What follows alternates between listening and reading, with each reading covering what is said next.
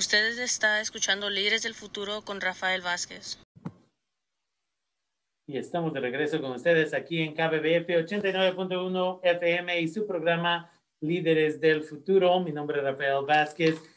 Y esta vez quiero hablar un poquito acerca de qué es lo que ha sucedido con los cambios de la nueva presidencia a los Estados Unidos.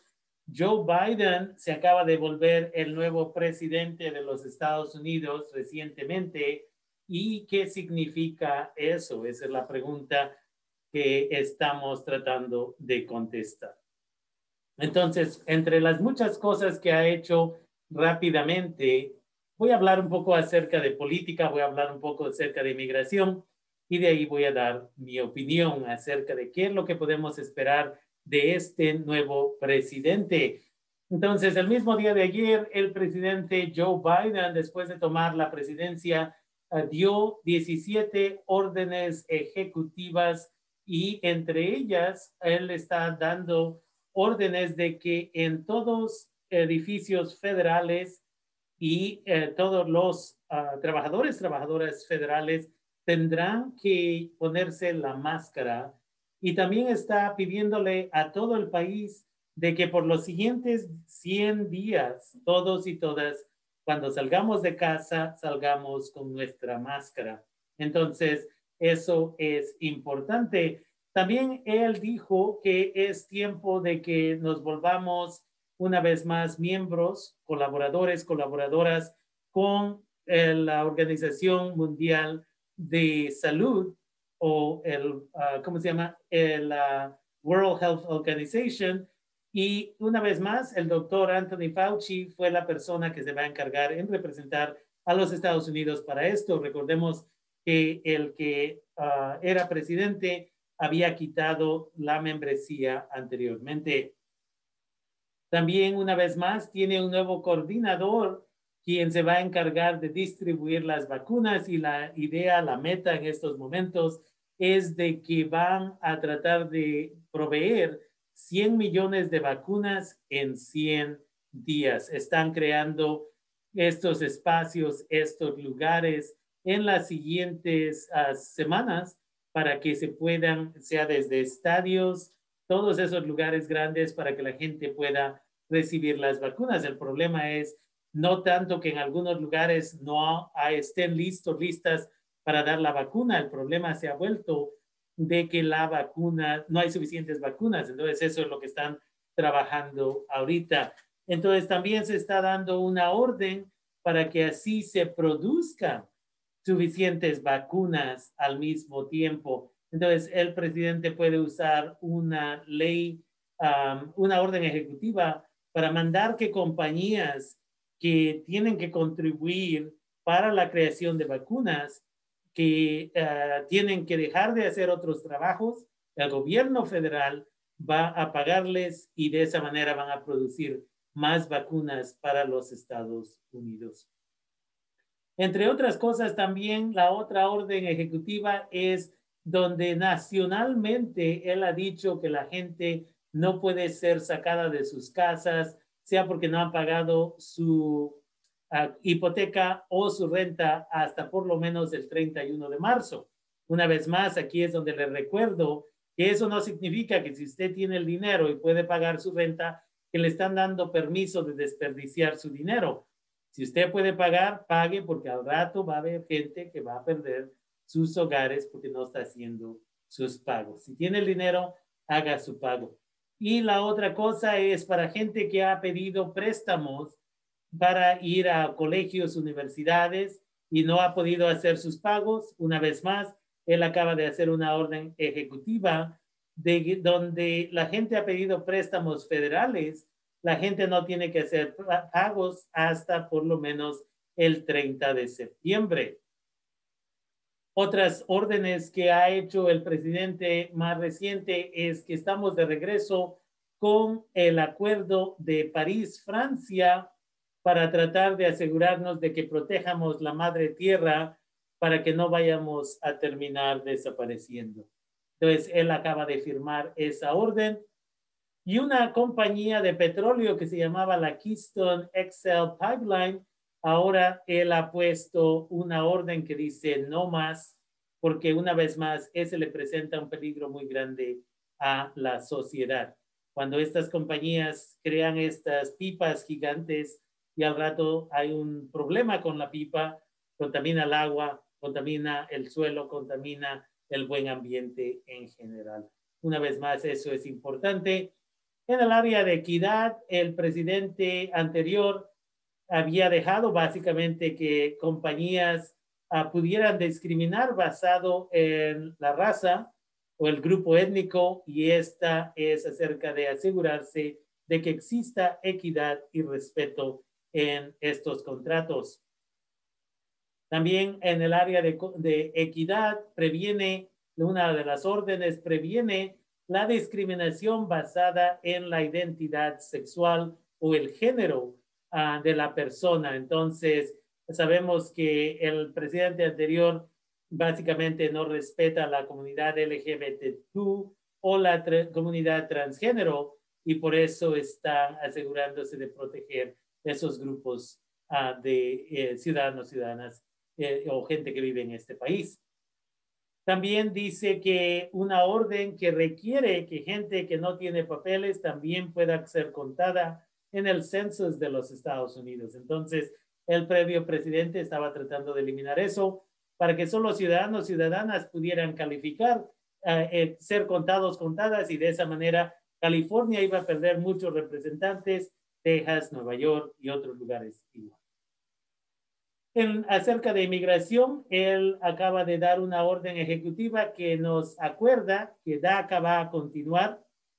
Entonces, a las personas que tienen DACA están protegidas por los siguientes cuatro años y uh, una vez más podemos continuar con las aplicaciones de DACA. Y aquí es donde les acuerdo que yo estoy haciendo aplicaciones de DACA a los fines de semana con cita solamente y solo para gente que ya puede demostrar que tiene todo su papel.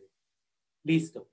Entonces, eso es importante y sabemos que también ha sugerido que le quiere dar la residencia a la gente que tiene DACA. Pero aquí es donde tenemos que preguntarnos, hay mucha gente que recibió DACA y no ha hecho nada con sus vidas. La cosa de tener DACA es de que cada dos años Tienes que demostrarle al gobierno federal que tienes un mejor trabajo, una mejor carrera, que estás estudiando. Y hay gente que desafortunadamente ya se le metió la idea de comprar, comprar, comprar, desperdiciar, desperdiciar, desperdiciar y siguen trabajando en unos trabajos que aunque sean trabajos de buenos, apropiados, uh, legales, uh, podrían haber hecho más con sus vidas. Entonces, cuando les den la residencia, si les dan la residencia, eh, ¿qué va a suceder con esas personas? ¿Van a continuar trabajando los mismos trabajos? Estas son a veces las mismas situaciones con gente que ya agarró la residencia, la ciudadanía y se sienten mal porque no hicieron nada más con sus vidas, o sea que no hubo oportunidades, o sea que decidieron no hacer nada más con sus vidas.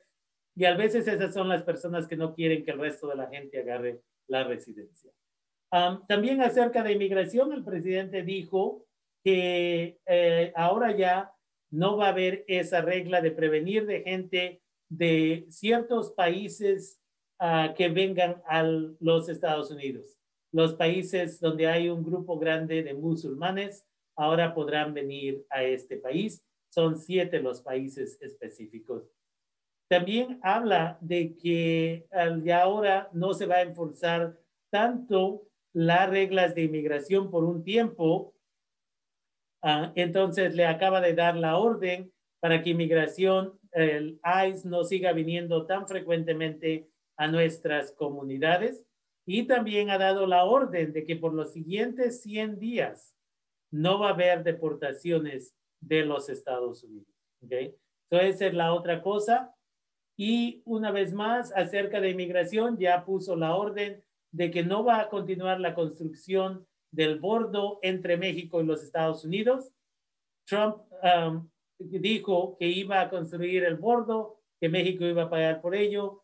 De ahí, porque el, Congreso no le dio el dinero, se empezó a robar el dinero de las Fuerzas Armadas, del Pentágono, y de ahí construyó 40 millas de un bordo que puede ser escalado por mucha gente y no sirve de nada. Parte del bordo una vez estaba cayendo con un viento fuerte. Hay videos de esto.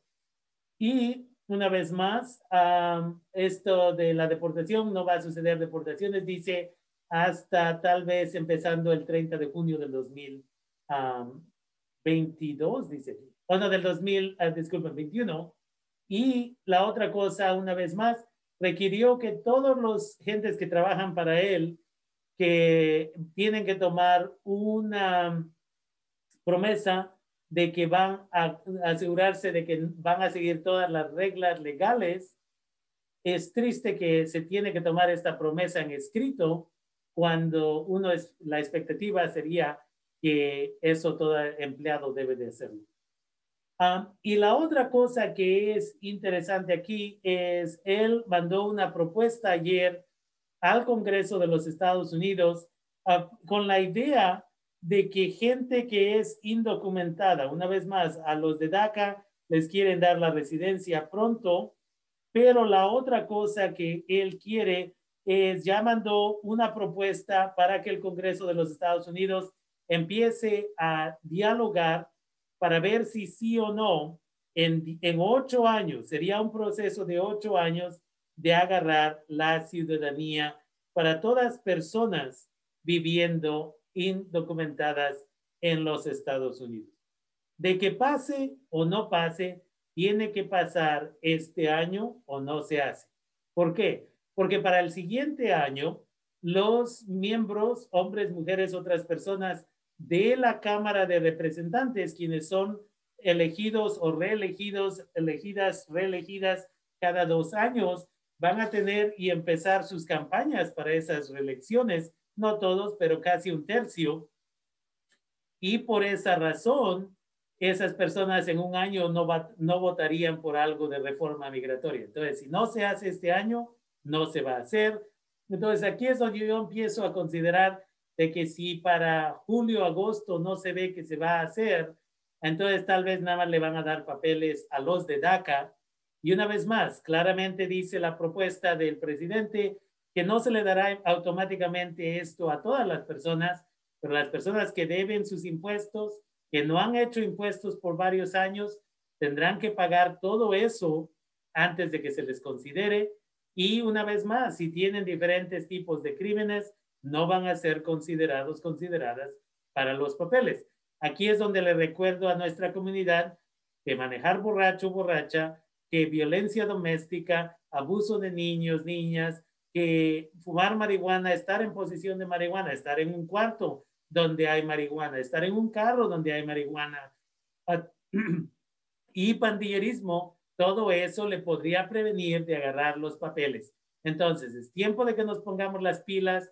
Estaba hablando con una señora el otro día y me dice, sí, no creo que mi hijo todavía fuma. No, no es de creer o no creer. Si lo estaba haciendo a escondidas, posiblemente lo está haciendo a escondidas otra vez y parece que no tiene una sana relación con su hijo o hija, entonces ahí en diferentes tiendas se venden los exámenes de drogas por 20 dólares. Usted no dice creo o no creo, va, a traer el examen, chamaco toma el examen en casa y en 20 minutos usted ya sabe los resultados. Y de ahí tiene que haber consecuencias, porque si no, sus hijos, sus hijas no van a calificar para esto. Ahora, después de decir todo esto, lo que quiero que sepamos es que Joe Biden es un político. Y como todos los políticos, hacen promesas, pero no necesariamente las cumplen. Entonces, hace como dos semanas yo dije, es tiempo de exigir la residencia. No hay que sentarse aquí y esperar a que los políticos y las políticas empiecen el debate, o sí o no. Este es el tiempo en que se empieza el debate y se empieza a mandar cartas, correos electrónicos o llamadas a todos sus congresistas para que ellos y ellas empiecen a considerar si sí o no les van a dar los papeles a ustedes este año. Si esperamos que los políticos digan sí o no, nada va a suceder. Y he contado esa historia muchas veces. Hay un señor que estaba en el Congreso de los Estados Unidos y dice Cada vez que tengo que votar para algo muy importante, siempre veo cuántas llamadas me llegan. Si me llegan siete llamadas que digan que sí y cuatro llamadas que digan que no, entonces yo me pongo a pensar que cada una de esas llamadas representan a mil de mis representantes y siete mil dicen que sí y cuatro mil dicen que no. Entonces, si cinco mil dicen que no y tres mil dicen que sí, entonces voy a votar que no, porque quiero ser reelegido a esta posición. He ahí donde usted debe de dejar de estar distraído, distraída con la Rosa de Guadalupe, con las noticias supuestamente de esta compañía División o de uh, Telementiras o todos estos lugares, como los llamo, deben de ponerse las pilas, como decimos. Debemos de leer, debemos de educar a nuestros hijos y nuestras hijas. Y para terminar esto, está esta bonita parte, este, algo que fue dicho por un filósofo y dice, el sujeto sometido no es siquiera consciente de su sometimiento. El entramado de dominación le queda totalmente oculto, de ahí que se presuma libre. Y dice aquí, está un poquito largo, pero es importante de que lo entendamos, porque muchas personas ya se vencieron, oh, ni nos van a dar papeles. ¿Para qué hago algo? ¿Para qué escribo cartas? ¿Para qué mando correo electrónico? ¿Para qué llamo? Ese es el tipo de mentalidad donde estamos sometidos y nos ponemos a gastar, a desperdiciar el tiempo viendo las supuestamente noticias, la televisión, lo que sea, en vez de tomar acción por nuestras propias vidas. Y dice así, y este es del señor uh, Byung-Chul Han, y dice, el poder tiene formas muy diferentes de manifestación. La más indirecta e inmediata se exterioriza como negación de la libertad. Esta capacita a los poderosos a imponer su voluntad también por medio de la violencia contra la voluntad de los sometidos al poder. El poder no se limita, no obstante, a quebrar la resistencia y a forzar a la obediencia. No tiene que adquirir necesariamente la forma de una coacción. El poder que depende de la violencia no representa el poder supremo. El solo hecho de que una voluntad surja y se oponga al poderoso da testimonio de la debilidad de su poder. El poder está precisamente allí donde no es tematizado.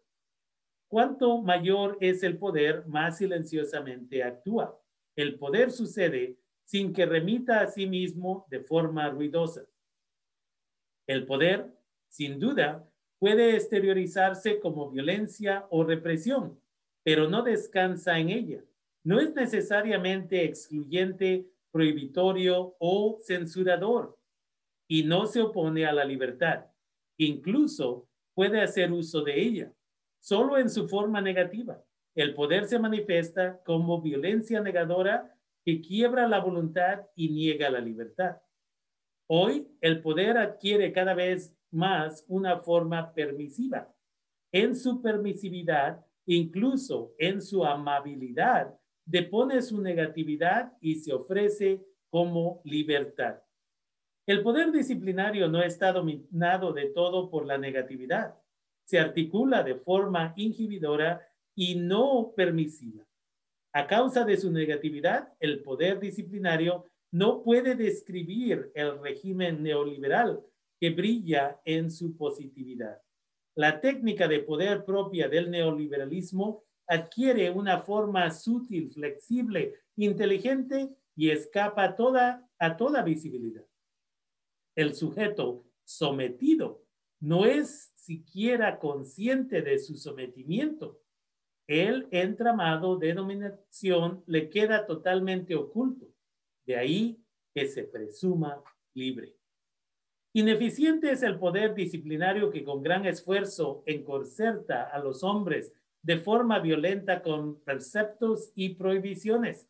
Radicalmente más eficiente es la técnica de poder que cuida de que los hombres se sometan por sí mismos al entramado de dominación quiere activar, motivar, optimizar y no obstaculizar o someter. Su particular eficiencia se debe a que no actúa a través de la prohibición y la sustracción, sino de complacer y colmar. En lugar de hacer los hombres sumisos, intenta hacerlos dependientes. El poder inteligente, amable, no opera de frente con la voluntad de los sujetos sometidos, sino que dirige esa voluntad a su favor.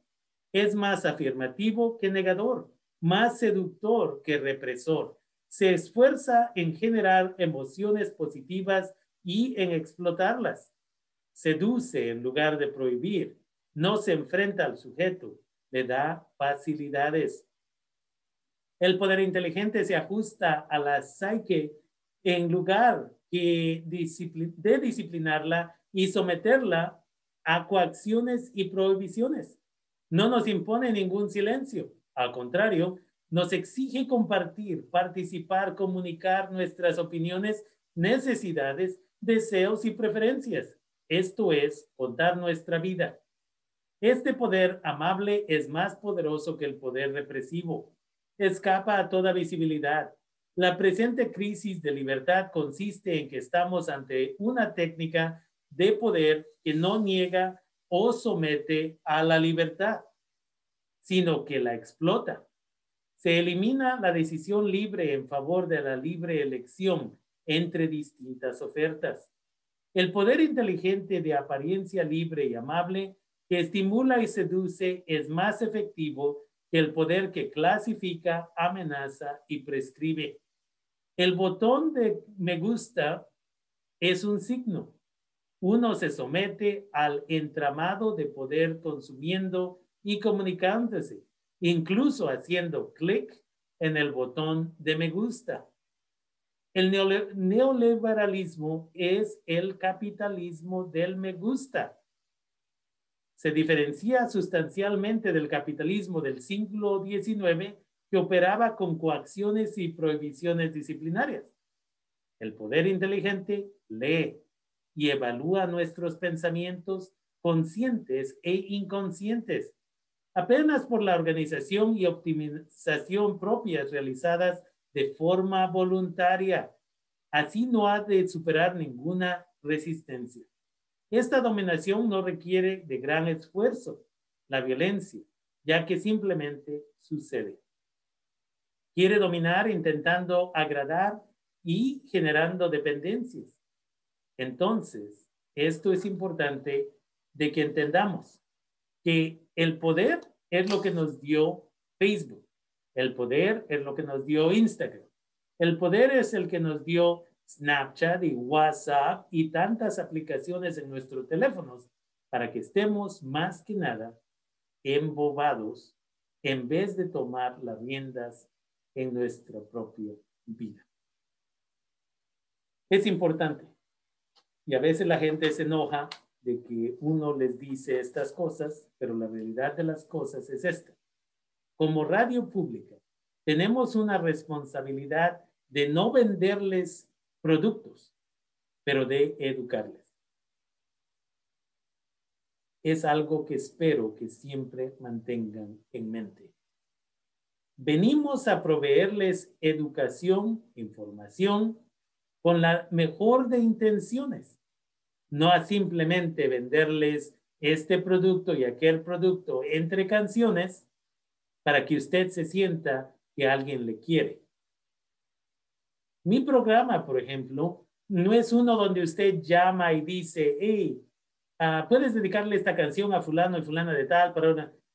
Respeto que hay esos programas, pero mi programa no es de esos, porque mi programa es un mensaje para toda la población por eso siempre uso hombres, mujeres y otras personas que no se identifican como hombres y mujeres, porque quiero ser inclusivo de todas las personas. Es importante. En el 2021, como él lo ha dicho varias veces, si queremos papeles, tenemos que pelear por ellos. Aquí es donde nuestros hijos y nuestras hijas, que tengan o no tengan papeles, que tengan 6 y 7 y 9 y 10 y 15, aunque no pueden votar, pueden mandar correos electrónicos a sus ¿cómo se llama? A sus congresistas y al presidente de los Estados Unidos en una forma respetuosa decir, me gustaría que la reforma migratoria definitivamente pase para todos los 11 millones de personas, más o menos, tal vez hay más, no nada más a la gente que tiene DACA, todos, todas o nadie. Es tan simple como eso. Y esa es la invitación para ustedes el día.